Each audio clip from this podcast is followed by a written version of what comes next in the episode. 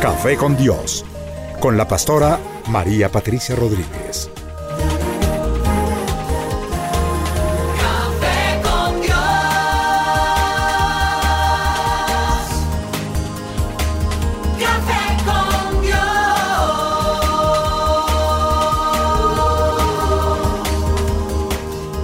Comparte desde la sala de los pastores un café hablando de la verdad y revelación de la palabra de Dios.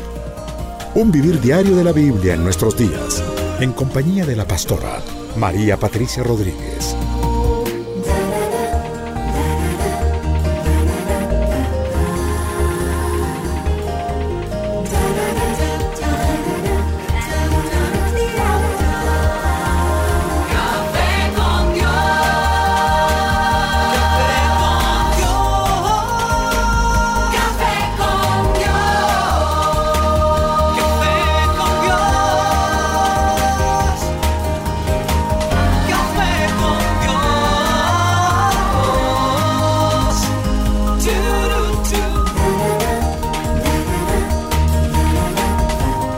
Café con Dios, con la pastora María Patricia Rodríguez. Café con Dios.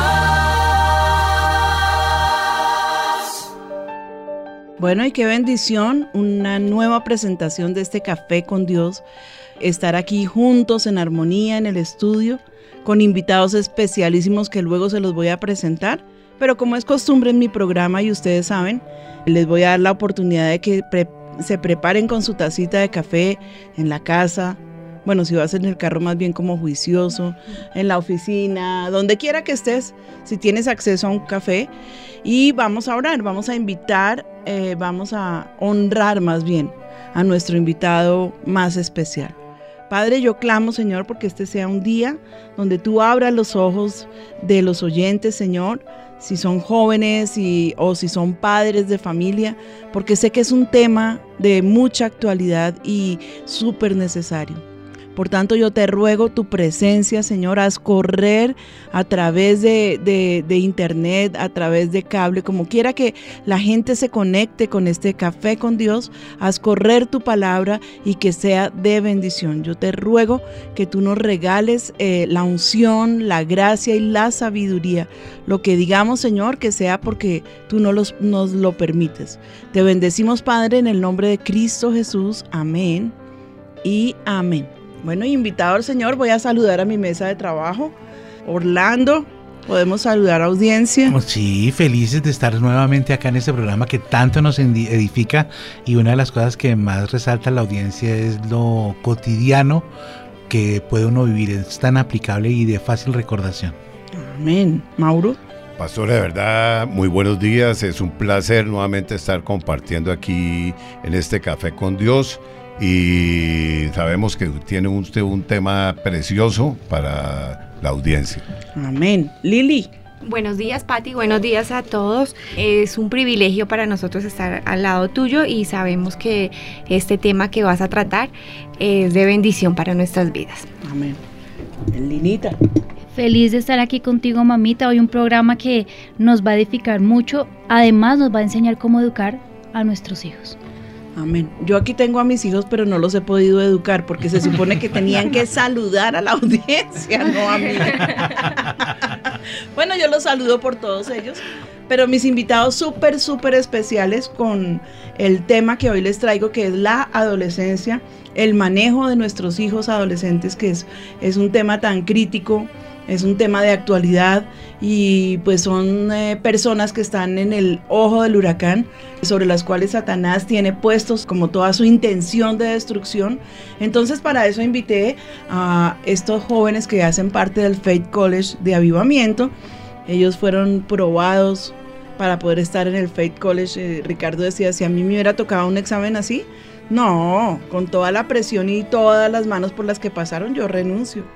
Pero pues en verdad, aunque son muchachos que se han guardado para Dios, que mm, fueron seleccionados para el Faith College por su testimonio, eh, por sus estudios también, por su actitud, por su, bueno, por su forma de pensar, por tantas cosas, pero No nos podemos olvidar que también fueron ado- adolescentes y algunos de ellos son adolescentes todavía, pero que pasaron por etapas duras, difíciles y como nuestro tema que nos va a ocupar en este día es justamente la adolescencia, yo quiero empezar con ellos porque me parece muy importante que los padres de familia como que se salgan de, de la burbuja que hicieron para sus hijos, donde creen que los niños son perfectos porque los ven allá con caritas de ángeles.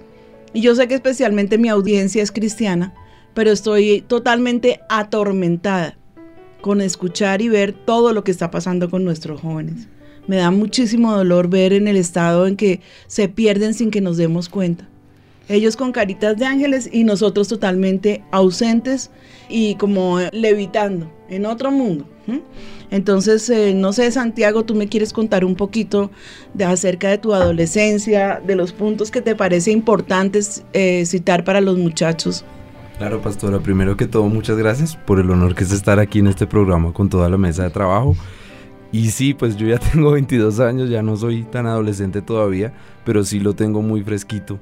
Yo recuerdo pues muchas cosas, pero primero la lucha que es uno como joven cristiano, nacido en una familia cristiana. y, y me acuerdo de una frase que precisamente le oí a Linita que dijo que era que uno era muy cristiano para ser del mundo, pero muy del mundo para ser cristiano. Y esa es realmente la lucha que uno tiene porque uno sale como a dárselas del mundo, pero uno allá es muy cristiano.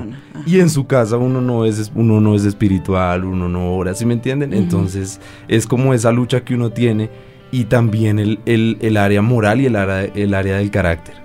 Son dos cosas que pues personalmente siempre se me hicieron muy difíciles porque pues hoy en nuestros días el acceso al internet, a la pornografía, todos esos temas, pues es realmente está es a un clic.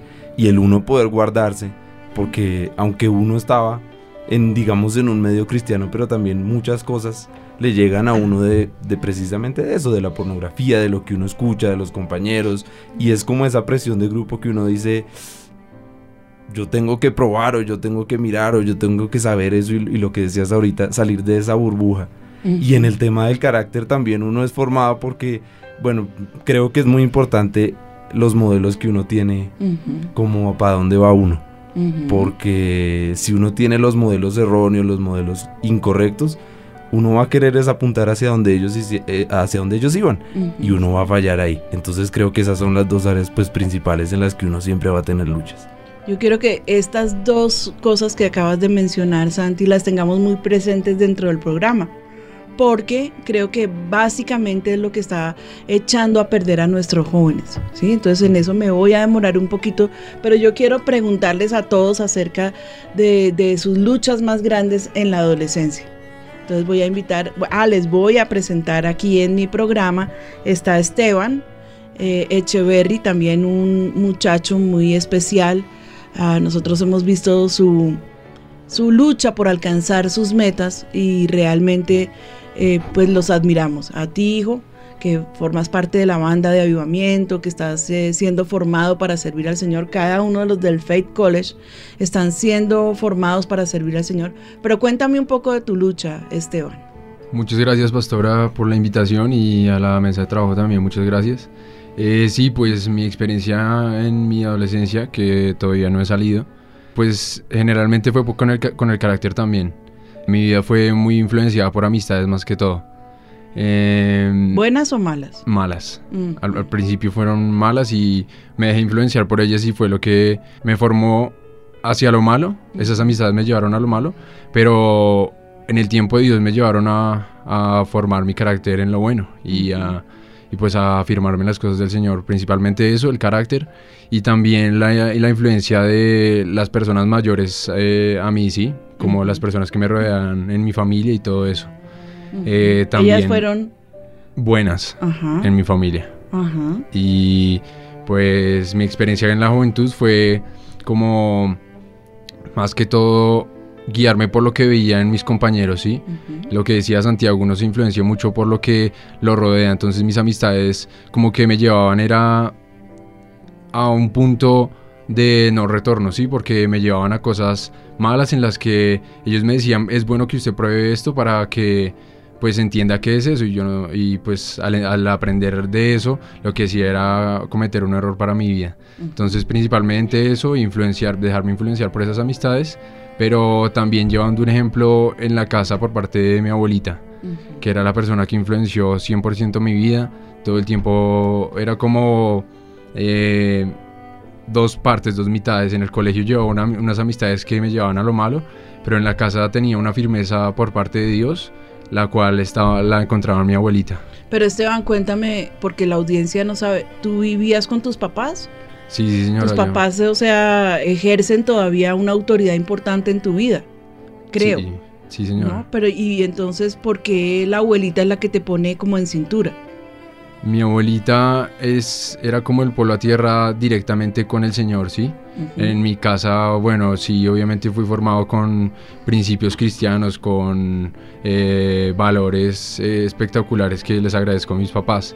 Pero mi abuelita era como esa relación directa con el Señor, sí, ella me llevaba a conectarme con Él y jamás despegarme. Ella me mostró esa relación que tenía que cultivar desde un principio con el Señor y jamás perder. Ella me formó, mis papás sí estaban pendientes de mí, eh, me inculcaron muchas cosas, pero mi abuelita era la que... Era mejor tu dicho, polo a tierra, definitivamente. Bueno, jóvenes, ustedes han hablado acerca de la formación del carácter y yo quiero escuchar a una de las niñas porque es que hablan de la formación del carácter en medio de las amistades. Cuéntame, hija. Bueno, pastora, muchas gracias por, por darme el privilegio. Estamos de- hablando, perdón, estamos hablando con Estefanía. Echeverry, eh, que no es hermana de- Esteban, sino prima. Eh, una niña que también eh, todavía es una adolescente, brillante, juiciosa, estudiosa. Pero yo me imagino, Steffi, que también tuviste tus luchas y tus dificultades en, en otros tiempos, porque pues este fue el tiempo en que todos ustedes escogieron al Señor y se afirmaron, ¿cierto? Sí, señora, pues muchas gracias por darme el privilegio pues de estar aquí porque pues es como, sí, es como un gran privilegio para mí. Y pues sí, o sea, en la adolescencia y pues como que siempre cuando yo era chiquita escuchaba, digamos, a mis hermanas decir, uy, no, es que los 13, 14, 15 años siempre son los más difíciles, que mamera. Entonces Estefanía ya va a entrar ahí. Entonces pues yo decía como, no, pues tenaz llegar allá porque pues, pues todo el mundo dice que es tenaz y que adolescencia y bueno. Y pues cuando yo llegué a la adolescencia precisamente tuve problemas con mi temperamento porque pues yo pues tenía un temperamento muy fuerte y en mi casa como que siempre me me, me sí me tildaban de que uy no porque se pone bravo uy no porque entonces esa fue como mi gran lucha en la adolescencia porque siempre como que peleaba más que todo con mi mamá. Entonces eh, sí fue como una etapa difícil para mí porque esa fue como mi gran debilidad. También pues con respecto al carácter para mí, o sea, el carácter es la, el- el- como la forma, o sea, la, eh, la como radicalidad, como Ujú. tener eh, esa, esa eh, tomar decisiones radicales Un de sí, sí claro. y no, no. Ujú. Y pues también tuve luchas con eso porque pues eh, obviamente en el colegio, aunque pues obviamente el colegio es un colegio cristiano y todo eso, pues igual también hay pues personas que son una mala influencia para uno y aunque pues yo tenía a mi mamá en el colegio era como difícil porque pues era mi mamá, mi mamá sí pues al contrario siempre estuvo ahí encima mío todo el tiempo, pero entonces como yo en la adolescencia también tuve luchas digamos por ejemplo con la música, eh, con sí, o sea con cosas que que pues o sea, estaban mal y pues pa- para mí el tener a mi mamá en el colegio era como eso de venga a ver cómo lo hago más a escondidas. Entonces, eh, si, iba, si mi mamá me decía, no, esta niña no te conviene, entonces yo me metía con la china, pero a escondidas. Entonces, era como siempre todo a escondidas y mi mamá siempre me decía, mi mamá siempre me, o sea, siempre Dios sacaba toda la luz. Y entonces mi mamá me decía, pero no hagas las cosas a escondidas.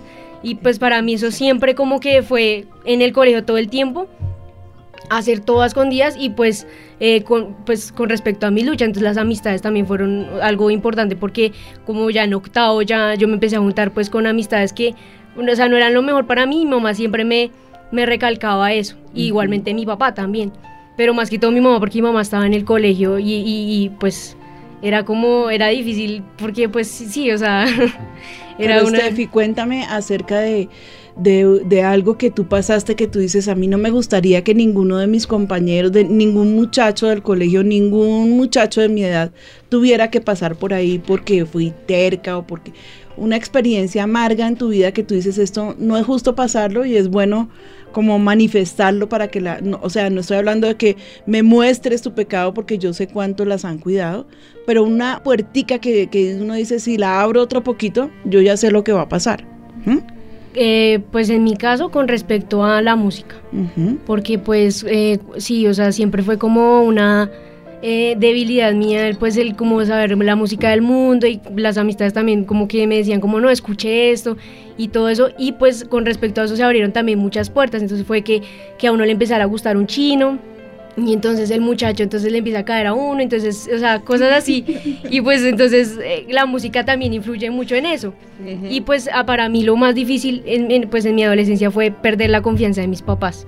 Ujú. Porque hubo un momento en que mis papás me dijeron, no, yo- yo- o sea, nosotros ya no confiamos en usted, mire a ver cómo usted se gana esa confianza. Entonces yo saludé a mis papás y eran, o sea, eh, para mí eso fue tenaz porque, pues eran mis papás y pues tenerlos como, o sea, no de enemigos porque yo sabía que ellos me amaban, pero, Pero pues ya no era lo mismo, sí.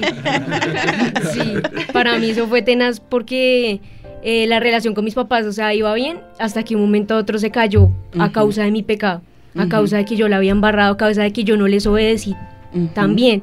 Entonces para mí eso fue tenaz y pues no quisiera que nadie viviera eso porque también es también perder la relación con Dios. Entonces si uno a mí me pasaba mucho que si yo hacía algo mal, entonces ya no me podía acercar a Dios con libertad. Entonces porque yo ya adoraba y me acordaba de que había hecho muchas cosas mal. Entonces decía, no, pues yo para qué si si si si ya la embarré, o sea, entonces también eso era pues difícil y eh, es eso. Bueno, pues aquí tenemos un concepto muy importante porque Estefanía hace parte de nuestra banda. Ella desde muy pequeñita la eh, eh, pusieron a estudiar violín. Eh, creo que un, un poco al principio fue como que se emocionó con, el- eh, con el instrumento cuando lo vio entre la caja.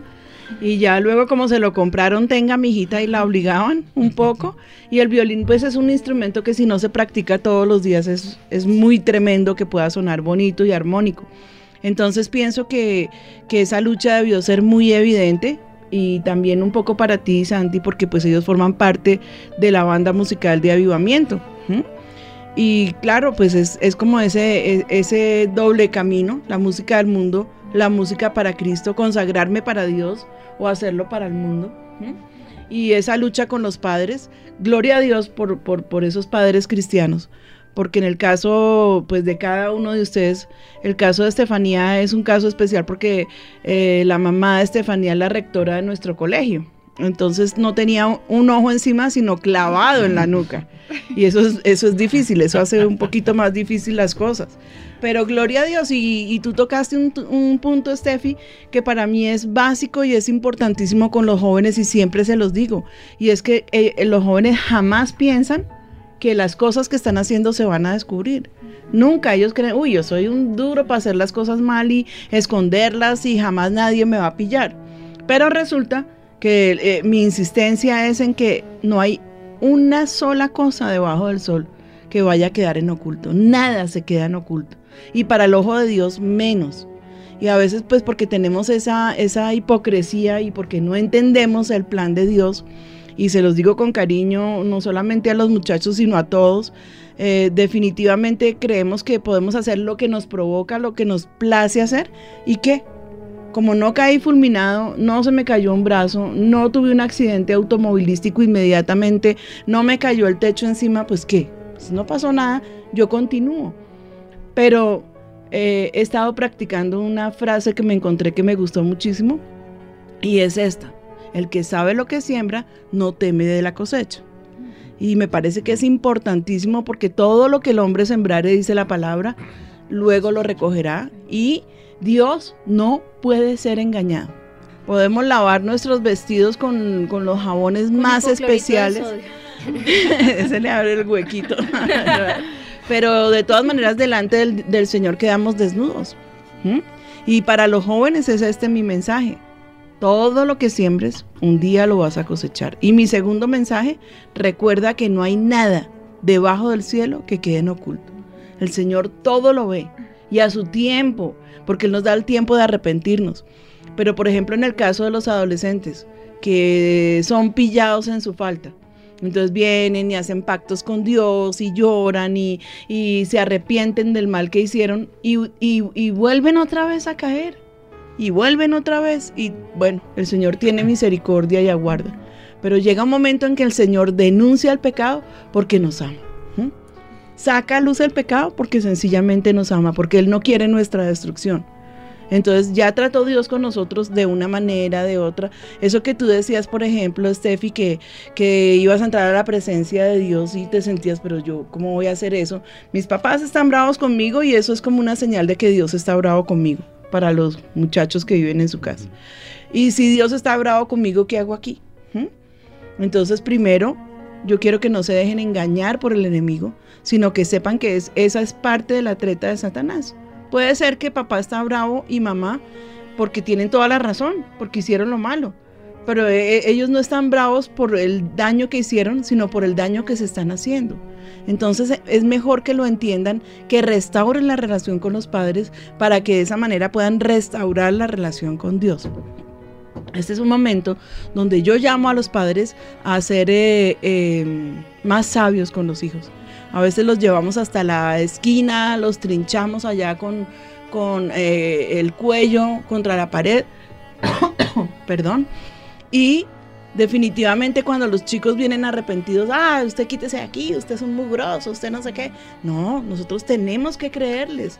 Nosotros debemos eh, votarnos eh, para, no para alcahuetearles y no para cubrirles el pecado, pero sí para entender que si nuestro hijo está arrepentido, que si tuvo eh, eh, como la fortaleza de ir a pedir perdón, porque pues eso no es fácil, ¿no? Y menos en este tiempo.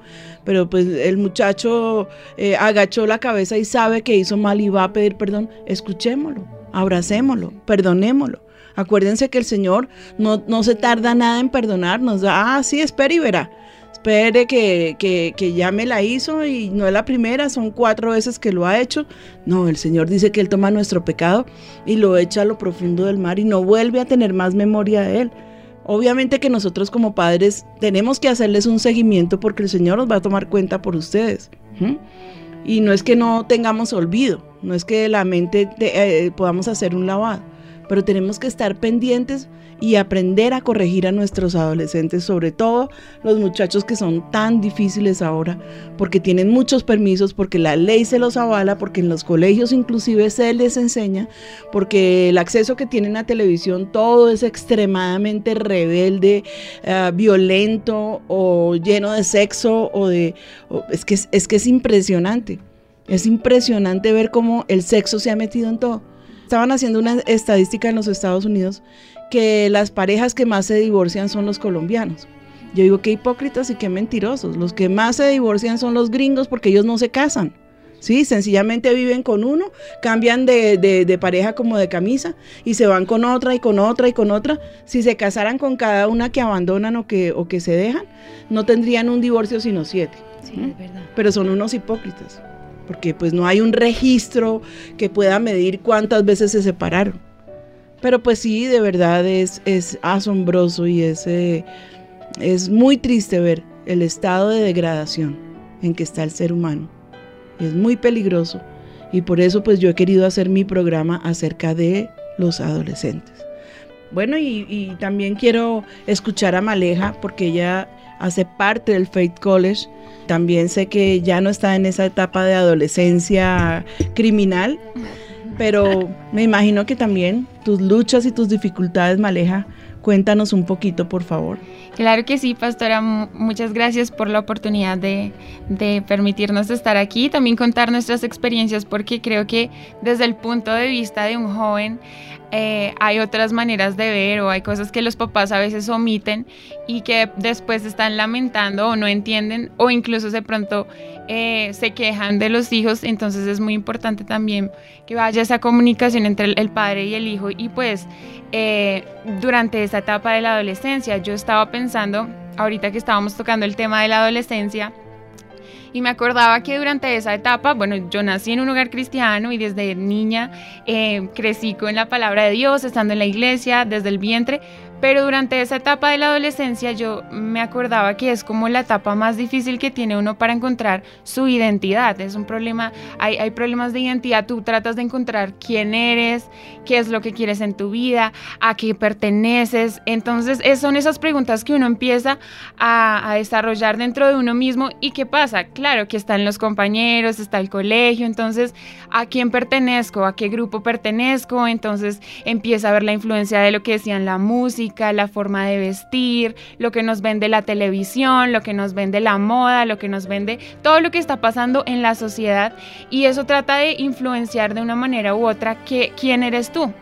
Entonces, eh, un tema muy importante es como tratar la identidad que uno tiene cuando es un adolescente porque dice que todo lo que tú hagas y yo pienso que lo que uno hace en la adolescencia o todas las cosas importantes que o los o tanto buenas como malas se van a ver proyectadas más adelante en la vida de uno porque en la adolescencia es cuando la gente más adulta ya me acuerdo los mis abuelos o dicen si yo pudiera volver a ser joven haría tal cosa diferente porque de pronto esa es la etapa en donde las decisiones quedan más marcadas para la vida Donde más se Entonces- cometen errores. Exactamente, y también donde se pueden aprender. Entonces es como ese cuidado de, de uno, de que los papás entiendan también que uno está encontrando o en la lucha de, de- de una búsqueda de identidad. Y que bueno, gracias a- al Señor, uno, yo la encontré eh, en Cristo y la encontré y la tuve ahí y firme, pero también me impactaba ver, me acuerdo de- desde niña, eh, estando en un colegio cristiano, cómo se manejaba esa, esa mm, juventud en que delante de mis papás, delante de los maestros,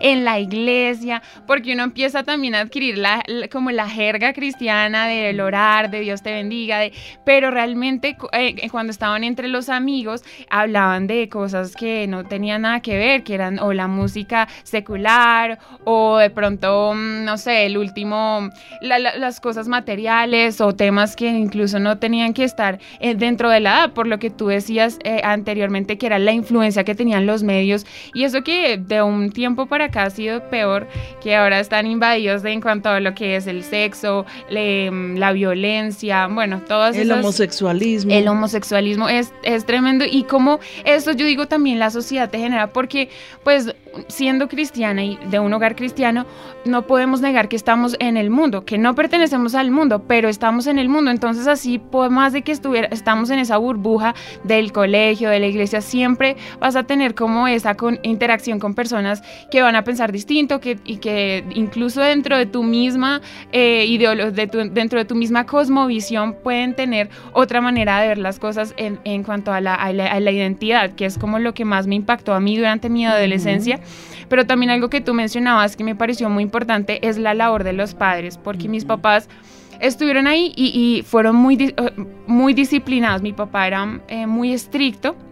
Y eso al principio cuando era niña pues me parecía un poco exagerado y, y- y- ¿por qué? Porque veía que mis amigas las dejaban hacer cosas, tomar sus decisiones, que el novio a escondiditas, que entonces todas esas cosas que uno dice, pero ¿por qué a mí no y por qué yo no? Eh, pero le agradezco a Dios porque mis papás siempre estuvieron muy, muy pendientes de mí y fueron estrictos y esa disciplina que generaron al principio, claro, de joven uno piensa que los papás no lo quieren, lo están cuarteando de la libertad y bueno, y un poco de experiencias que, que uno quisiera que fueran diferentes porque uno no entiende de verdad que los papás deben estar ahí y yo sí, sí valoro y agradezco porque ese rol de los papás, de la influencia que tienen sobre la vida de uno, debe estar ahí perpetuada y, y como ellos por ejemplo, al, al, ser disciplinados, pues me disciplinaron en cierta manera de cuidarme y de ser genuina, porque vuelvo y te digo, pastora, conocer jóvenes que enfrente de los pastores pues eran santos, santos y las y levantaban más las manos que uno, pero uno salía al descanso y uno decía, o en el colegio, y uno salía al descanso y los escuchaba hablar de cosas que nada que ver. Entonces, eso también me impactaba y cómo eso nos puede influenciar para para tener como esta identidad, que son como los problemas que uno más tiene o que de pronto más me, me influenciaron, me impactaron en mi adolescencia. Tremendo. Bueno, Avivados, quiero presentarles a una nueva miembro de Avivados porque pues yo digo, esta niña tiene muchísimo Bravo, para dar, yes. tremenda. Bravo. En serio que sí.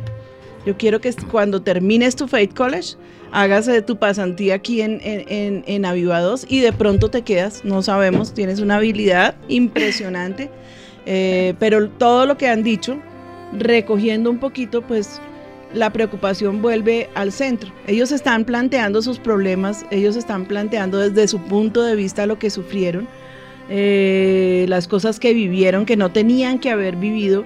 Eh, yo quiero que tú me expliques un poquitico, Santiago, cuando tú hablas acerca de que formó tu carácter. O sea, que ese tipo de cosas que se hicieron formaron tu carácter. Hablando del carácter, precisamente quería mencionar que gracias a Dios mis padres también estuvieron muy presentes, pero tuve de verdad el honor de que usted también estuviera presente en todos mis procesos, porque de verdad no, no recuerdo uno de la adolescencia que no tuviera que ir a hablar con la pastora Patricia. en todos la pastora estaba ahí presente y yo no, no, eso fue en el año 2008 y nunca lo olvido, que la pastora me dijo, tú puedes perder un carro, puedes perder hasta una novia, pero pierde el buen nombre y ve y lo recuperas. Y yo, claro, eso formó mi carácter desde el punto de vista que uno tenía que ir hacia una meta. ¿Cuál es la meta? Un buen nombre. El buen nombre, pero no el buen nombre que da las apariencias, el que tengo que ser aquí, mejor dicho, el espiritual, y pero para que todos me vean, pero en la casa no. Sino el, el buen nombre verdadero, porque también la pastora me dijo ese día, todo sale a la luz.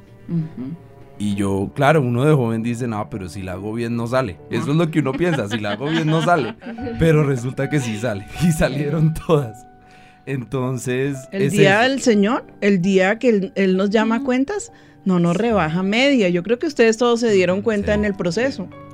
Sí, señora. Entonces es eso, es formar el carácter y también cada circunstancia que pasa, pues ya uno lo ve hoy. No significa que hoy día uno no esté pasando por cosas difíciles y por también por luchas, aunque digamos ya no es en la adolescencia, pero uno siempre tiene sus luchas. Pero si yo miro hacia mi adolescencia y digo, tuve que vivir esto, tuve que vivir esto, por ejemplo, con el tema del orgullo. Si uno no hubiera tratado eso en la adolescencia y Dios no lo hubiera cogido a uno cortico, pues uno tal vez no estaría hoy aquí sentado o tal vez estaría en otras cosas que no debería estar. Entonces la formación del carácter es como que Dios lo coge a uno, lo que decías ahorita, por amor, le saca a luz sus cosas para que uno como que entre en razón y es como que de una, de una buena manera de un padre amoroso que es el Señor, como que lo va encaminando a uno hacia, hacia precisamente eso, tener uno un buen nombre y ser una persona genuina, que siempre es lo que más cuesta en la adolescencia. Ajá. Ser una persona con sus padres y con las personas ser la misma persona en la iglesia y ser la misma persona afuera. Y eso pues lo vine a ver ahora que estoy en la universidad. En la universidad es otra cosa porque allá digamos ya no tengo a la pastora Vicky, ya no me están que viendo está allá. haciéndole el cuchicuchi, Exacto. venga para acá. Exacto. Y allá, pues, en el tema de las niñas, allá es, es otra ideología porque ellos no son, pues, no conocen de Cristo. Entonces allá siempre hay como muchos límites que no habían. Y es donde uno dice, yo realmente tengo que ser cristiano. Porque ser cristiano en la iglesia, pues uno levanta las manos y. Buenísimo. Pero ser cristiano allá afuera, donde uno no tiene ojos encima, donde, donde, eh, donde realmente la tentación sí está ahí a la esquina, es donde uno dice yo tengo que ser genuino y ahí viene el tema que pasó otra vez en ese año 2008 que la pastora me dijo eso del nuevo nacimiento y en la adolescencia de verdad que eso pues para mí es lo más importante conocer de Cristo realmente porque si uno hace de Cristo el Señor de su vida durante la adolescencia se evitan muchos problemas Pues es que la verdad yo creo que como tomando un poquito en consenso lo que se ha dicho aquí eh, en nuestra mesa de trabajo, eh, algo que es muy, muy, muy importante es entender que yo no puedo ser uno para Dios y otro para los hombres. Que si yo soy hipócrita con Dios, estoy parado sobre una cáscara de banano y en cualquier momento me voy a dar un suelazo terrible. Si mi pretensión en la vida como cristiano es agradar a Dios, no voy a meterme en los terribles problemas cuando solemos eh, eh, sentirnos hijos de, cristianos. Pero que nosotros, y se lo digo a los jóvenes porque pues muchos dicen, bueno, es que mis papás son cristianos, pero ¿y tú? Al confrontarte cara a cara, en verdad tú ya tomaste una decisión por Jesús. Tú ya dijiste, Señor, yo sé que tú me estás viendo, porque yo creo que ahí es donde se centra todo, el que podamos entender la mirada de Dios sobre nosotros para misericordia, para juicio, para dirección, para íntegro todo. ¿Podemos evadir a Dios? Claro que yo pienso que si nos lo proponemos, el Señor no, no, no, no, no exige, no, o sea, no te va a obligar. Es algo que tiene que venir del corazón. Es una decisión que tenemos que tomar delante de Dios y que es definitiva. O lo sigo o no lo sigo. Pero en el Señor no hay grises. O es blanco o es negro. Entonces, si tú crees que puedes engañar a Dios y seguir caminando como un cristiano, te vas a estrellar. No vas a lograr ni lo uno ni lo otro, sino todo lo contrario. como diría el chavo del 8. Pero bueno, yo quiero que tú nos cuentes un poquito, Esteban, porque yo me acuerdo que tú tenías una inclinación antes de, de venir al Faith College que, que me contaste como por alguna, algún momento que pude hablarte y tú tenías una inclinación más por el deporte, ¿no? Que de pronto no hacer una carrera como eh, aquí con, eh, para, para el servicio de Dios. Cuéntanos un poquito cómo fue tomar esa decisión, Esteban. Eh, sí, sí, señora. Pues yo desde muy pequeño fui formado en los deportes porque mi papá es profesor de educación física ya en el colegio de avivamiento. Entonces desde muy pequeño mi papá me inculcó el deporte. Para mí el deporte era fundamental en mi vida. Yo podía estudiar, pero el deporte, por decirlo así, iba más arriba que el estudio. Para mí el deporte era fundamental todo el tiempo, desde muy pequeño entrené tenis, fútbol, baloncesto. Yo vivía de deporte. Entonces cuando realmente el Señor llegó a mi vida, porque como decía Santiago, ese punto en el que uno realmente conoce al Señor y nace de nuevo es muy diferente a lo anterior, porque bueno, súper nacer en una, en una en un hogar cristiano, pero conocer verdaderamente al Señor es cambiar tu vida. Ajá. Entonces- el punto importantísimo. Escuchen, por favor, muchachos. Perdón, y me gustaría saber a qué edad tú tuviste ese encuentro con el Señor, porque naciste en un hogar cristiano, ¿verdad? Y Pero ¿a qué- estudiaste en un colegio cristiano. En un colegio cristiano y siendo miembro de Avivamiento todos estos años. ¿A qué edad conociste al Señor? Sí, señora, yo nací de nuevo y conocí verdaderamente al Señor a los 13 años. Yo toda la vida había pues estado en el colegio, eh, había llevado una vida bien a mi parecer, porque mi carácter es muy pasivo, ¿sí? Yo para mí era, o sea, para mi familia y para todos era mejor dicho Esteban el niño perfecto, o sea, yo no hacía nada, no mataba un, mosco, no hacía nada, entonces era, mejor dicho, Esteban está bien, pero cuando tú eh, realmente te encuentras con el Señor, te das cuenta que no estás bien, porque es cambiar tu vida y realmente encontrar ese foco que es llegar a los pies del Señor. Entonces a los 13 años tomé mi decisión y salí- al salir del colegio yo sabía que mi vida sería dedicada al Señor, pero no tenía ese rumbo fijo, ¿sí? O sea, si te ibas por el deporte era para también exaltar el nombre de Cristo, no es que te fueras a dar allá tus glorias, sino si voy al básquetbol, por ejemplo, lo voy a hacer con excelencia y voy a exaltar el nombre de Cristo, supongo. Exactamente, sí señora, pero ahí es cuando el Señor le cambia los planes a uno porque yo sí, para mí la meta era ser deportista profesional y wow, excelente, pero cuando nací de nuevo el Señor me mostró que sin Él no podía hacer nada y ahí fue cuando yo estaba entrenando baloncesto, duré tres años entrenando en una escuela avanzada de, aquí de Bogotá, pero pasé por una etapa que fue entrar en las lesiones. Yo Mm. tengo una lesión en las rodillas que es eh, desplazamiento de rótula en las dos piernas. Entonces yo no sabía, o sea, ahí se me partió mi vida porque era perder todo lo que había hecho en el deporte, ¿sí? Y yo eh, culpé al Señor, yo no sabía qué hacer en ese momento, estaba lesionado, mejor dicho, se acabó todo. Entonces no sabía qué hacer, pero yo ya conocía al Señor y sabía que tenía un propósito. Entonces entregué todo eso en manos del Señor y realmente me, fue como un tiempo de refrigerio porque entré realmente en esa relación con Él, ¿sí? Le pregunté qué, qué quería con Él y Él me respondió. Entonces eh, me dijo que realmente mi vida era dedicada al servicio del Señor. Eh, aunque toda mi vida fui formado en los deportes, eh, hoy puedo decir que vale la pena servir al Señor antes que todas las cosas. Pero cuéntanos, Esteban, un poquitico, ¿te, te sentiste frustrado por tener que abandonar y entonces ahora, pues ahora sí me agarro de Dios porque ya no me queda de otra? ¿Y todavía eh, eh, a estas alturas sientes que hay frustración o crees que Dios tenía un propósito más bien para que le cuentes a nuestra audiencia? No, sí, era. Pues al principio sí me sentí muy frustrado porque Era una meta muy grande, más que todo en mi corazón, pero yo lo había hecho, eran mis fuerzas, ¿sí? Ujú. Sin, consulta, sin consultárselo al Señor. Entonces sí me sentí muy frustrado al, pues, al sentir que, que había perdido todo, pero el Señor fue el que me mostró ese propósito que tenía conmigo. Entonces no puedo decir que fui yo el que elegí dejar el deporte por las lesiones, sino que fue él el que realmente me dio ese propósito, pero rendido ante, ante él, ¿sí? Buscándolo y preguntándole a él qué, qué quería conmigo. Amén. ¿Pero estás feliz? Sí, sí, señora, Amén. totalmente. Porque pues es que una cosa, porque eh, eh, así como a, a, a vuelo de pájaro la gente podría decir, ah, es que también Dios la sabe hacer, ¿no? Entonces coge, le parte las rodillas, lo daña y lo saca. No, ese no es nuestro Dios.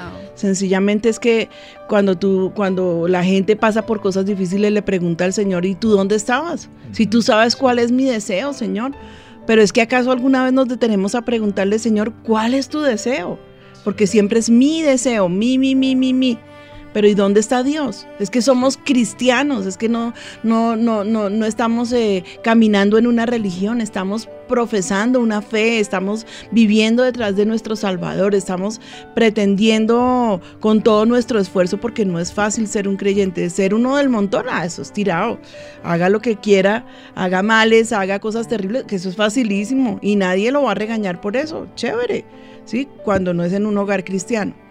Pero ser cristiano es una cosa de valientes, mantener uno sus principios es una cosa de valientes. Entender el plan de Dios para nosotros desde jóvenes, qué bendición tan enorme. Ustedes por lo menos ya saben hacia dónde van y cuántos jóvenes están terminando la universidad con carreras eh, que podríamos decir son gigantescas, ¿sí? Y no saben para dónde van, ni siquiera saben si les gusta su carrera o no. Pero qué tan importante es poderse centrar y poder hablar con un grupo. A mí me gusta muchísimo, eh, estuve hace unos días con, con, este grupo del Faith College hablándoles acerca de la, del avivamiento, de la historia del avivamiento, la teología de avivamiento. Y ellos, y conocerlos un poquitico, porque fue un pellizquito para mí, fue eh, bastante eh, edificante. Y tenerlos aquí esta mañana es importantísimo importantísimo. Ustedes no saben cuánto eh, tienen para dar. Eh, el, el, la sencilla razón de que estén hoy abriendo su corazón aquí delante de la audiencia, no se imaginan la cantidad de muchachos que van a ser afectados. No tienen ni idea. Entonces, Dios tiene un propósito con sus vidas. ¿Sí? Y lo vamos a dejar pasar. No lo vamos a dejar pasar. Necesitamos gastarnos para Dios. Yo estoy hablando aquí, con, aunque son muchachos jovencitos, pero son muy maduros uh -huh. y saben lo que quieren en la vida. Por eso están en el Faith College. Sí, porque yo creo que allá lo único que pasó fue, lo que les faltó fue ponerle la plancha encima a ver si, si tenían vapor o no. ¿Mm? Y les agradezco muchísimo, de verdad, que estén aquí con nosotros. Eh, me parece que es muy importante eh, el, el, concepto que un joven eh, tiene acerca de la juventud. Y me parece importantísimo que nosotros como padres, como que rompamos la burbujita porque estamos lejos de la realidad lejos de la realidad. ¿Cómo manejar a nuestros muchachos? El hecho de que sean eh, cristianos no, no les asegura que van a seguir por el camino recto y bueno. No les asegura que se matricularon en el colegio de Dios porque ese tipo de cosas no existen. Hoy los padres de familia tienen un afán por hacer tantas cosas que lo que más les importa es poder entretener a sus hijos, no educarlos, no disciplinarlos como hizo el papá de Maleja con ella, ¿sí? O como hizo tu mamá, Steffi, o como los padres de ustedes, porque yo sé que son creyentes, eh, nacidos de nuevo con ministerio, porque son ministros del Evangelio. Entonces, esos ojos detrás de la nuca, estaba leyendo hace poquito que me mandaron un, una grabación que hicieron en un colegio de niños eh, pequeñitos y entonces le preguntan a uno que, que, que, si pudiera cambiar algo en su mamá, ¿qué cambiaría? Le dice que se pudiera quitar los ojos invisibles que tiene detrás de la cabeza. me pareció lindo porque pues claro, es que la mamá que es lo que no ve, ella, la, uno como mamá tiene ese discernimiento, pero ahora estamos tan ocupadas, estamos tan preocupadas por otras cosas, por la vanidad, por el ejercicio, por la moda, porque bueno, por tantas y tantas cosas o porque toca trabajar, pero a veces no es que toque tanto, sino que tratamos de evadir la responsabilidad del hogar. ¿sí? Porque educar no es fácil, no es sencillo. Y porque nosotros los padres de familia de mi época, ¿sí? fuimos formados, o sea, ya comenzaba un poco esa liberación de la, de la mujer allí, que no era la esclava del hogar, sino que tenía, pues salían a trabajar y ya estaban estudiando. Entonces venimos de esa generación y nosotros como tal también eh, venimos con, dándonos un poco más de libertades o nos habíamos dado antes de conocer a Cristo. Pero yo pienso en las personas que, que no tienen esa pasión por el Señor. ¿Cómo hacen? ¿Cómo hacen y cómo pretenden que sus hijos les den descanso? Porque hay, una, hay un proverbio que dice que si tú corriges a tu hijo, él te dará descanso. ¿Mm? ¿No es una buena posición entenderlo? Porque a veces queremos que nos den descanso, pero no ponemos ni siquiera una borona para decir, venga, mijo, no haga eso, eso está mal. Ahora es como que la actitud, dejarlo que haga lo que quiera. Yo no me puedo meter en su vida, mentiras del diablo. Mentiras del diablo, nosotros sí tenemos.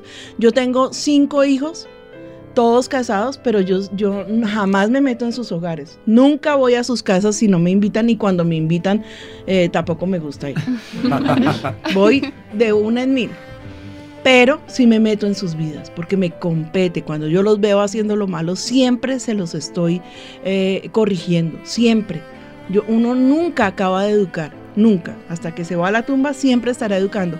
O a sus hijos, o a sus nietos, o, o- o a, o a alguien tiene que estar uno siempre dispuesto para ayudarle en el camino. Pero hay un tema que me causa tremenda aflicción y es el tema del homosexualismo entre nuestros jóvenes.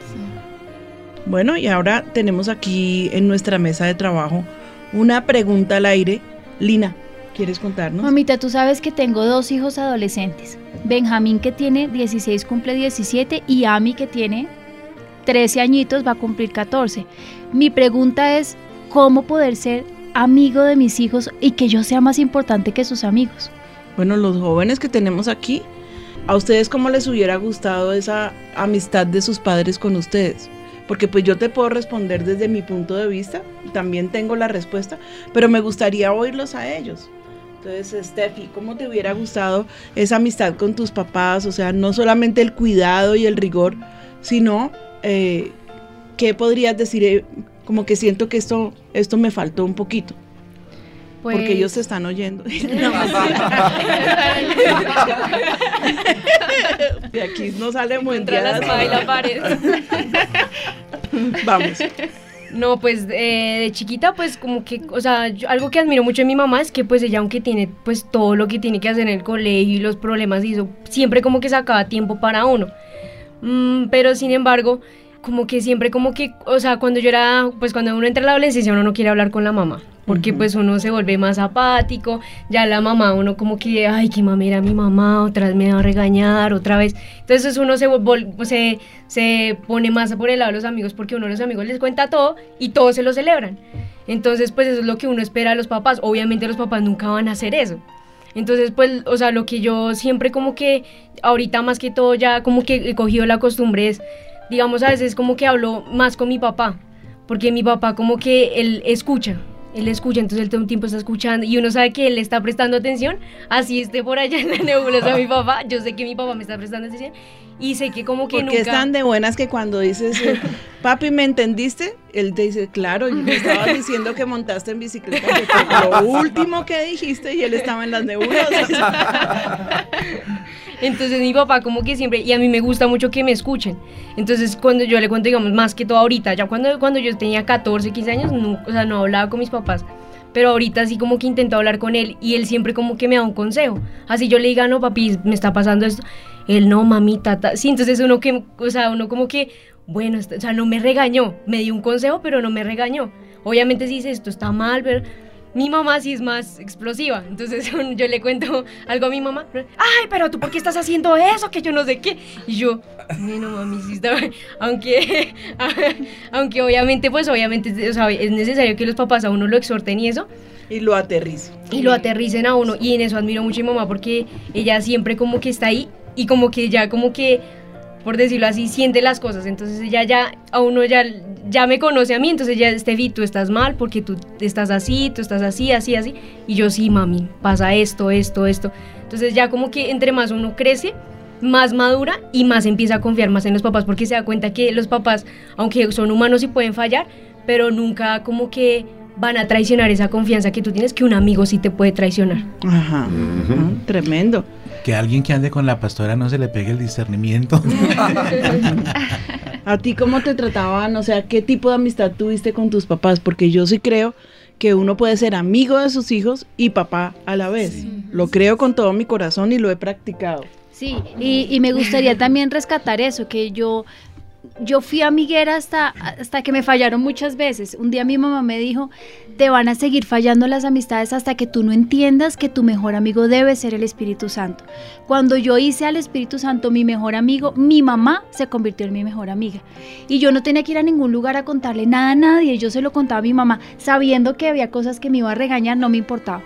Y yo voy a mi mamá y le digo, me pasó esto, hice esto, castigué hacia mis hijos, me siento mal, pero siempre hay una guía. Claro, estoy hablando de una mujer que es extremadamente espiritual, ¿no? Pero los papás se pueden meter con el Señor y ser esos hombres y mujeres espirituales para poder ser así con sus hijos. Yo tengo mi, mi, mi concepto propio y ahora voy a, a escuchar el concepto de, de Santiago, pero yo les voy a dar mi opinión personal. Cuando nosotros estábamos sardinos, no éramos adolescentes, éramos sardinos, chévere. Eh, yo recuerdo, Mauro recuerda, mi mamá era nuestra amiga. Nosotros nos quedamos, mi papá murió cuando estábamos muy pequeños y ella se quedó con sus cinco hijos. Llegó un momento donde tenía cuatro locos sueltos, todos adolescentes, todos estaban, habían probado la marihuana, ¿sí? La habían probado, unos militaban en ella fuertemente hasta que, hasta que ella fue avisada y entendió que tenía un problema gravísimo. Pero quiero decirles que jamás los menospreció por eso, que jamás, eh, o sea, ella era una mujer de muchísima autoridad, una mujer súper suave, súper dulce, con, con una forma de ser súper femenina. Ella nunca nos estaba diciendo o, parándose a, a golpearnos, a darnos rejo, a darnos puños, que en esa época se usaba, pero ella jamás. Ella decidió ser nuestra amiga y fue muy inteligente. Ella todo el tiempo decía, yo prefiero que me vuelvan pedazos mi casa, pero no los quiero ver afuera eh, sin saber yo lo que están haciendo.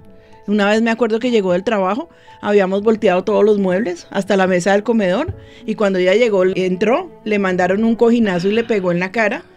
Y ella dijo, bueno, me imagino que están en guerra y se metió a su alcoba. Pero ella no gritó, mire cómo me tienen en la casa, mire. No, ella decía, bueno, qué caramba, que hagan lo que quieran, pero que lo hagan en mi casa, que yo los pueda vigilar. Me acuerdo que en esa época, obviamente jóvenes, no conocíamos a Cristo. Eh, un día decidieron estos locos hacer una fiesta hippie. Ella fue y se disfrazó también, nos pintó la cara, hizo flores gigantescas, eh, pintó los bombillos de rojo, de verde, porque ella siempre quería inmiscuirse en nuestras cosas. Y recuerdo que no teníamos dinero, porque de eso sí que no había, pero teníamos una chimenea grande en el centro de la sala y estos, eh, mis hermanos, era, todos tocaban guitarra, oído y cantaban. Y nos sentábamos alrededor de la chimenea y nos poníamos a cantar, eh, nos poníamos a hablar con ella, a contarle de, de corazón a corazón. Yo jamás me sentí cuestionada, eh, o sea, corregida así. Siempre estuvo pendiente de nosotros. Y cuando ella decía no, es no, punto. Cuando decían eh, mis hermanos, nos vamos, mami, que no, no salen. ¿Por qué? ¿Por qué no? Porque yo dije, ¿y por qué no? Y ahí de que se salieran. No, ellos la respetaban profundamente o nosotros la respetábamos profundamente porque ella, por ejemplo, un día Javier dijo, ay, ¿qué importa? Yo sí me voy a ir para porque tengo una rumba, mi hermano. Y se fue y llegó borracho. Entonces llegó a timbrar y, y, la señora que nos acompañaba, la, eh, Teresita, que nos adoraba, la empleada del servicio, pues dijo, me voy a bajar pasitico y le abro. Y cuando la oyó mi mamá que tenía ese oído súper finito, le dijo, Teresa, a su alcoba. Y se asomó y le dijo, mijo, eran las, como las 5 de la mañana, espérate que ya te boto las llaves. Vivíamos en un cuarto piso. Fue, alistó un balde con agua, Ay, se lo botó encima, le dijo, cuando se le pase la que trae, lo dejo entrar a mi casa, ¿oyó? Yo le, di, le dije que no fuera a esa fiesta y lo dejó afuera como hasta las 8 de la mañana, pero era, esos eran sus castigos. pero también se moría la risa de lo que hacíamos. Acuérdese, Mauro, que nos poníamos allá en la alcoba a imitar, a cantar, a, bueno, a hacer locuras. Pero mi mamá siempre fue nuestra amiga, siempre. Y, y, y quiero resaltar eso, tan amiga fue nuestra que nuestros amigos, para ella también era como si fuera su mamá. Uh -huh. Es que fue, hubo esa cercanía tan fuerte, tan fuerte que se crearon esos lazos de amistad también. Y nuestros amigos, cuando iban a la casa, Ah, era no. como si fuera su mamá. La adoraban, la La adoraban. amaban. Eh, mis primos, mejor dicho, eso era eh, de poner en nicho a Mandita porque pues eh, la- todo el mundo la quería muchísimo, una mujer inteligente, agradable, pero yo no me acuerdo, sí me acuerdo de, de unas, un, un par de rejeras que, que me dio a mí porque tocaba. Sí, porque me la, porque me casi pierdo un año y me dio mi rejera y saqué los mejores exámenes, entonces pasé ese año. ella, no, ella cuando tenía que tomar autoridad no le daba miedo, pero siempre más que todo fue amiga. Yo tengo ese recuerdo vivo y claro y con mis hijos pues obviamente eh, tuve que tomar autoridad. Estando en Cristo pues uno quiere que sean perfectos y sabe que no pueden serlo a menos que ellos tengan una relación con Dios. Una vez que con Ricardo entendimos que habían nacido de nuevo, lo que pudimos decir fue gracias Señor, porque ya, no, o sea, los podemos soltar en tus manos. Y siempre se los decíamos, la herencia más grande que nosotros les podemos dejar no es una casa, no es un carro, ni siquiera es un ministerio gigantesco, sino sencillamente que ustedes ya son amigos de Dios, que tienen esa relación perfecta con Dios, porque todo lo que les falte en el Señor lo van a encontrar. ¿M? Entonces esa fue nuestra mayor preocupación. Pero amigos, o sea, como, como que nos sentamos, charlamos, nos reímos, nos cuentan barbaridades, nos morimos de la risa, ah, almorzamos juntos todos los domingos, no es un almuerzo ahí como de afán y váyanse, no, tenemos un almuerzo familiar muy importante, ninguno falta, cuando lo citamos al almuerzo, ninguno falta porque pues es nuestro tiempo de vigilar por sus almas y las de nuestros nietos, pero ya es eh, en una forma muy diferente. Considero que yo fui eh, muy autoritaria con mis hijos, muchísimo, y le doy gracias a Dios por haberlo sido. Porque yo veo el resultado ahora y yo puedo decirle gracias Señor Jesús. Sí, es verdad. Gracias porque mis cinco hijos te aman, te sirven, te adoran y mis nietos, por ejemplo, de sus padres y nuestro, también quieren servir al Señor. Ellos no encuentran ninguna otra opción sino yo quiero servir al Señor. ¿Mm? Entonces, miren cómo es de importante el ejemplo que tú decías, mami, y la amistad, porque uno no solamente puede ser el papá, no me toque, no me hable, ah, estoy bravo, váyase aquí, vaya no sé qué, haga, haga. Uno también tiene que abrir su corazón, uno tiene que ser tierno, uno tiene que soñar, sentarse a soñar con sus hijos y ayudarles a soñar. Hay tantas cosas, eh, pero les estaba contando, era de mi experiencia personal con mi mamá en mi casa y ahora eh, como, como consecuencia de eso, pues tratar de serlo con nuestros hijos. Pero quiero escucharte, Santiago. Pastora, yo creo que en nuestro entorno cristiano, ya hoy en día aquí en las iglesias, como pues creo que aquí todos nacimos en, en el Evangelio, es la forma en, lo- en la que los padres pueden ser amigos de un adolescente es, yo lo veo así, es como la forma en la que se acerquen a temas tabú, porque hoy hay, hoy día dentro de la, dentro del, pues, la iglesia cristiana hay muchos temas tabú que uno dice que los padres piensan que no pueden hablar con los hijos, el sexo, las drogas, el alcohol, y entonces no, de eso no se habla acá y el, y el hijo les menciona la palabra drogas y entonces la- le sacan a uno la Biblia y la verdad es que uno a los 12, 13 años antes que nazca de nuevo, pero uno ya se sabe la Biblia y uno sabe que eso está mal y uno sabe por qué y uno sabe que, que dice Gálatas, o sea, la, la- la teoría uno, no uno la tiene, pero no lo vive. Y entonces es la forma en, lo- en la que los padres pueden decirle al hijo no es pegarle un bibliazo y decirle que está mal y es que está mal y está mal, sino decirle de otra manera y la forma en la que se acerquen al niño también es importante de no o sea, es que era, por ejemplo, en, en nuestros casos es muy difícil, era muy difícil, yo, yo pensaba yo, papi, es que me gusta una niña, o sea, de verdad parece exagerado, pero uno a los 12, 13 años lo ve como, no, yo le llego a decir eso y me va a decir, ¿usted qué hace prendiendo motores a esta edad? Y- Entonces uno dice, no, mejor no le digo. Y lo que decía Steffi, en cambio uno va y le dice, me gusta esta niña al amigo, y el amigo va y le da, le da su cuarto venga, hable. venga, le llevo el papelito. "Ah, Exacto. Y pues que son cosas de la edad, de la adolescencia. Obviamente a uno le empiezan a gustar las niñas y esas cosas, pero uno dice, "Mm, ¿cómo lo hablo con mi papá? Entonces, ¿cómo no lo hablo con, con- lo hablo es con mis amigos y no con mi papá? Entonces, porque uno cree, eso es lo que uno tiene y también es lo que de, de pronto el diablo pone a uno como una, una, una, como taparle a uno la boca de alguna manera de que no hable y eso sí es fundamental y lo creo yo y es la comunicación y la transparencia. Yo creo que ahí es donde está la forma en la que los padres pueden acercarse a un hijo. Y pues yo siempre he pensado, el día que sea papá, yo quiero ser eso, que mis hijos digan, claro, es, es mi papá porque no es que ahora me van a faltar al respeto y me empujen y tal. O sea, no, soy el papá, pero que puedan decirme las cosas que le pasan, decirme, papi, me gusta esta niña o papi, tengo luchas en este área. Y que uno, independiente, así como hace el Señor con uno, primero que el castigo el Señor le dice a uno, oye, esto está mal, pero está mal por esto, esto y esto. O sea, esto te va a dañar el corazón, esto te va a hacer eh, cometer errores más adelante, no vayas por ahí. Como que es, es eso, es sentarse con el hijo y ser más cercano y que antes que el castigo ellos vean, puedo hablar con mi papá y mi papá ha vivido lo que decía Linita ahorita de las experiencias del papá. También es, yo me acuerdo cuando yo hablaba con mi papá o con mi mamá y ellos me dicen, no, es que yo tuve un novio y es- me hizo daño. Y, o sea, yo veo como, uy, él también fue joven, él también vivió lo mismo hizo que sus yo. maldades. Exacto. Y se identifica uno y eso para uno como digo es, uy, mi papá pasó por lo mismo y si me está diciendo eso, como que cobra, como la, la palabra de Dios ahí sí, cobra, Cobra como vida. validez y como, cobra vida y no es que es que Gálatas dice y me lo sé de memoria, sino, claro, esto me va a llevar a mal por esto y esto. Y hoy que tengo 22, yo digo, claro, lo que me decía mi mamá a los 13, 14, ¿por qué lo hice? Sí. porque eso tenía un propósito. Entonces es como la forma de acercarse y no tener temas tabú, sino ser totalmente transparente. Mami, me pasa esto, eh, qué cosa que lo que decías de la pastora, de la autoridad que uno tiene sobre los hijos, que ahora ya no se les puede mirar el celular y ya Nada, su espacio. eso es pecado. no, eh, yo digo, y a mí me sirvió mucho, de, obviamente uno aprende a veces algunas cosas a las malas, pero el hecho de yo tener que ser transparente con mi mamá y poder que ella en cualquier momento présteme su celular, lo obliga sí o sí a uno a andar en santidad y Amén. andar firme. Y eso sí Amén. yo le doy gracias a Dios por mis papás porque ellos siempre andaron al corte y llega el día en el que uno madura y ya no le tienen que coger ni siquiera el celular porque ellos saben que uno anda bien.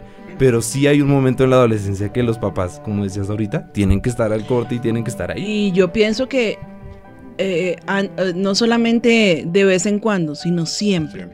Ahora mi consejo para los padres cuando los veo en esas luchas que sus hijos están metiendo, que, que hasta el homosexualismo los ha tocado, cristianos nacidos de nuevo, gente espiritual, buena, pero pues de pronto hay circunstancias que llevan a los muchachos a meterse en lo que no se tienen que meter. Y no es porque lo busquen, nomás con abrir el computador ya les mandan eh, avisos de, de sexo. Con Ricardo somos, eh, lo hemos hablado muchísimo y es que una sola imagen de sexo así eh, asqueroso, ya, ya, ya mejor dicho, les daña el corazón, ya les queda el corazón ahí prendado y es como que como que quieren eh, seguirlo viendo porque pues Satanás no les va a mandar a, a ver un- una pelea de sumo porque pues a ver si eso les va a traer ¿no? los luchadores eh, gorditos. Pero yo creo que los padres también tenemos que abrirnos para escuchar a nuestros hijos, escuchar sus problemas, escuchar sus luchas. Es que hay padres que solamente se paran para decirle, sí ve cómo es de bruto, abrió la puerta, yo ya le había dicho, bla, bla, bla, bla". pero cuando lo escuchó, cuando se sentó de corazón a decirle, venga, mi hijo, venga, cuénteme qué es lo que está pasando, qué están viviendo en el colegio, por qué estás pasando estas circunstancias. El solamente eh, reprenderles creo que no es suficiente, es necesario para nuestros hijos podernos hacer amigos de ellos, o sea, amigos, amigos sin derechos, porque es que los chinos son reabusivos a ratos, ¿no? Entonces, amigos es eh, en el sentido de que se pueden acercar, somos humanos, yo también cometí errores, yo no tengo que mo- mostrarle a mi hijo una cara falsa que yo fui la persona más perfecta de este mundo, que lo que tengo es porque me lo merezco, porque no es verdad. Yo lo que tengo es por gracia, por misericordia de Dios, pero no porque me lo merezco. ¿Mm?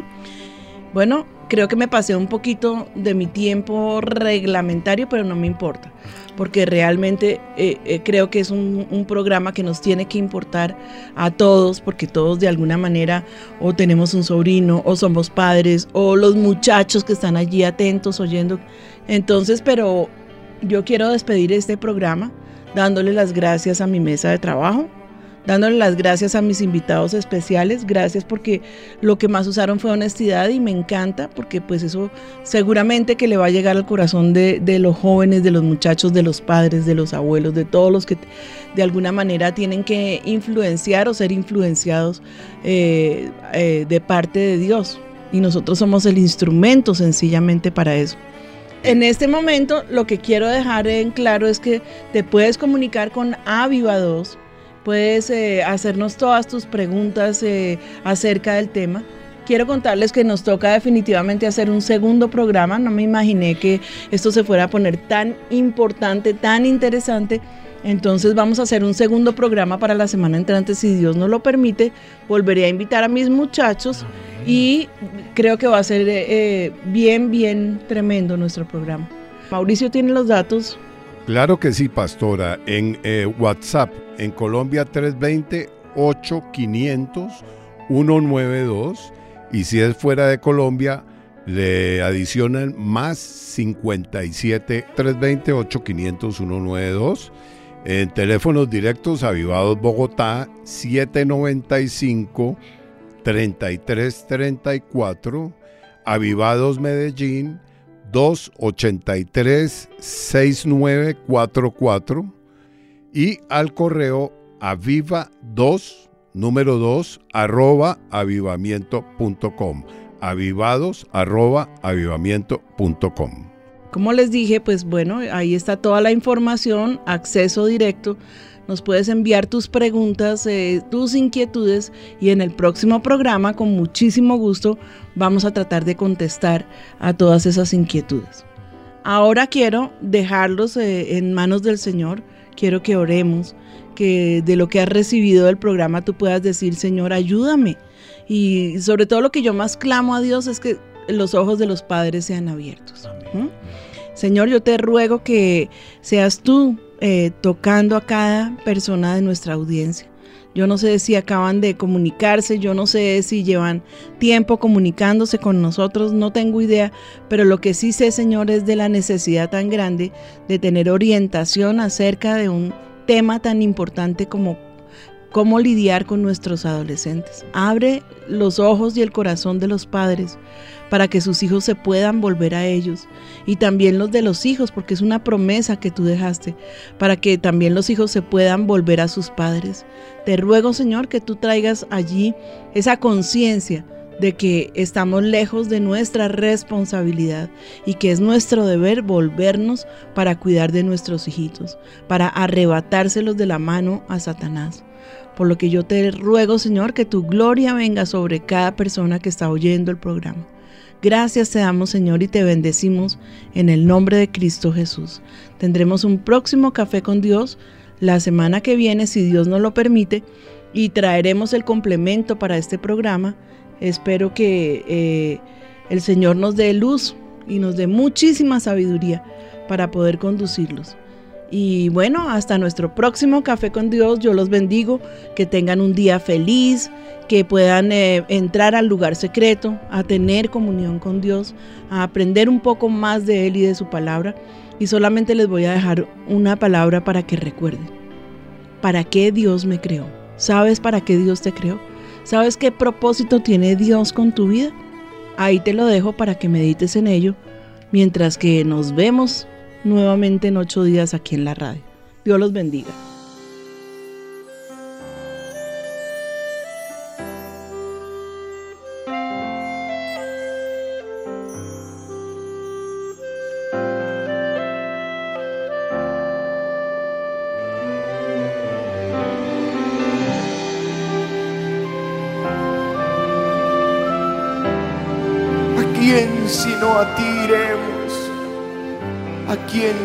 A ti buscaremos? ¿A quién sino a ti esta noche corremos? ¿A quién iré? Sino a ti, Jesús. No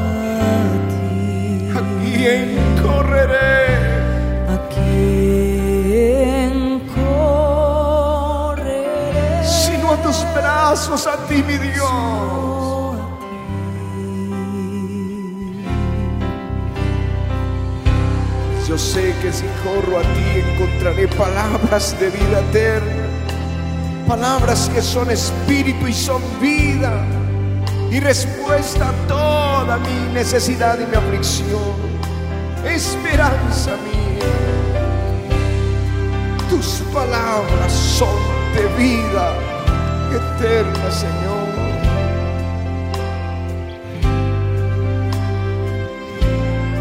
Tus palabras son espíritu y vida. Tus palabras son de vida eterna. Tus palabras son espíritu y vida. Esperanza mía. Esperanza mía. ¿A quién iré? ¿A quién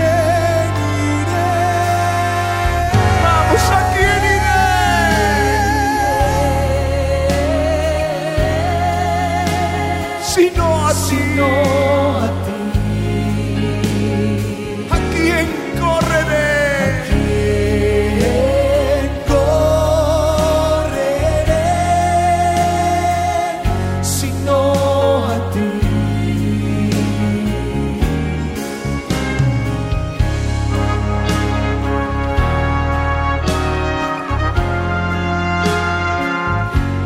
Levanta tus brazos y dile voy a confiar en ti. En si estás en la aflicción, dile yo corro a ti, mi Dios. ¿A quién sino a ti?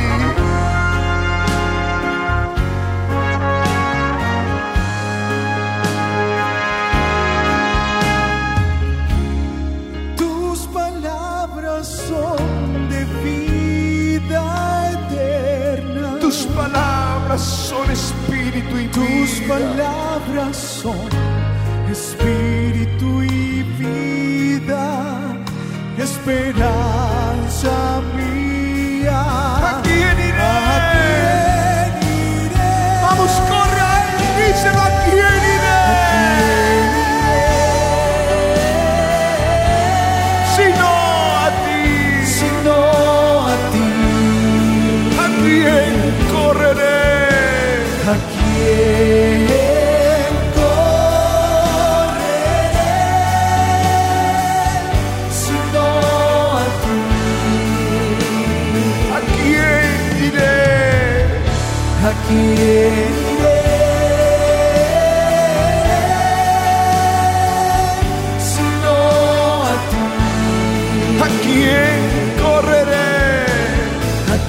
Quién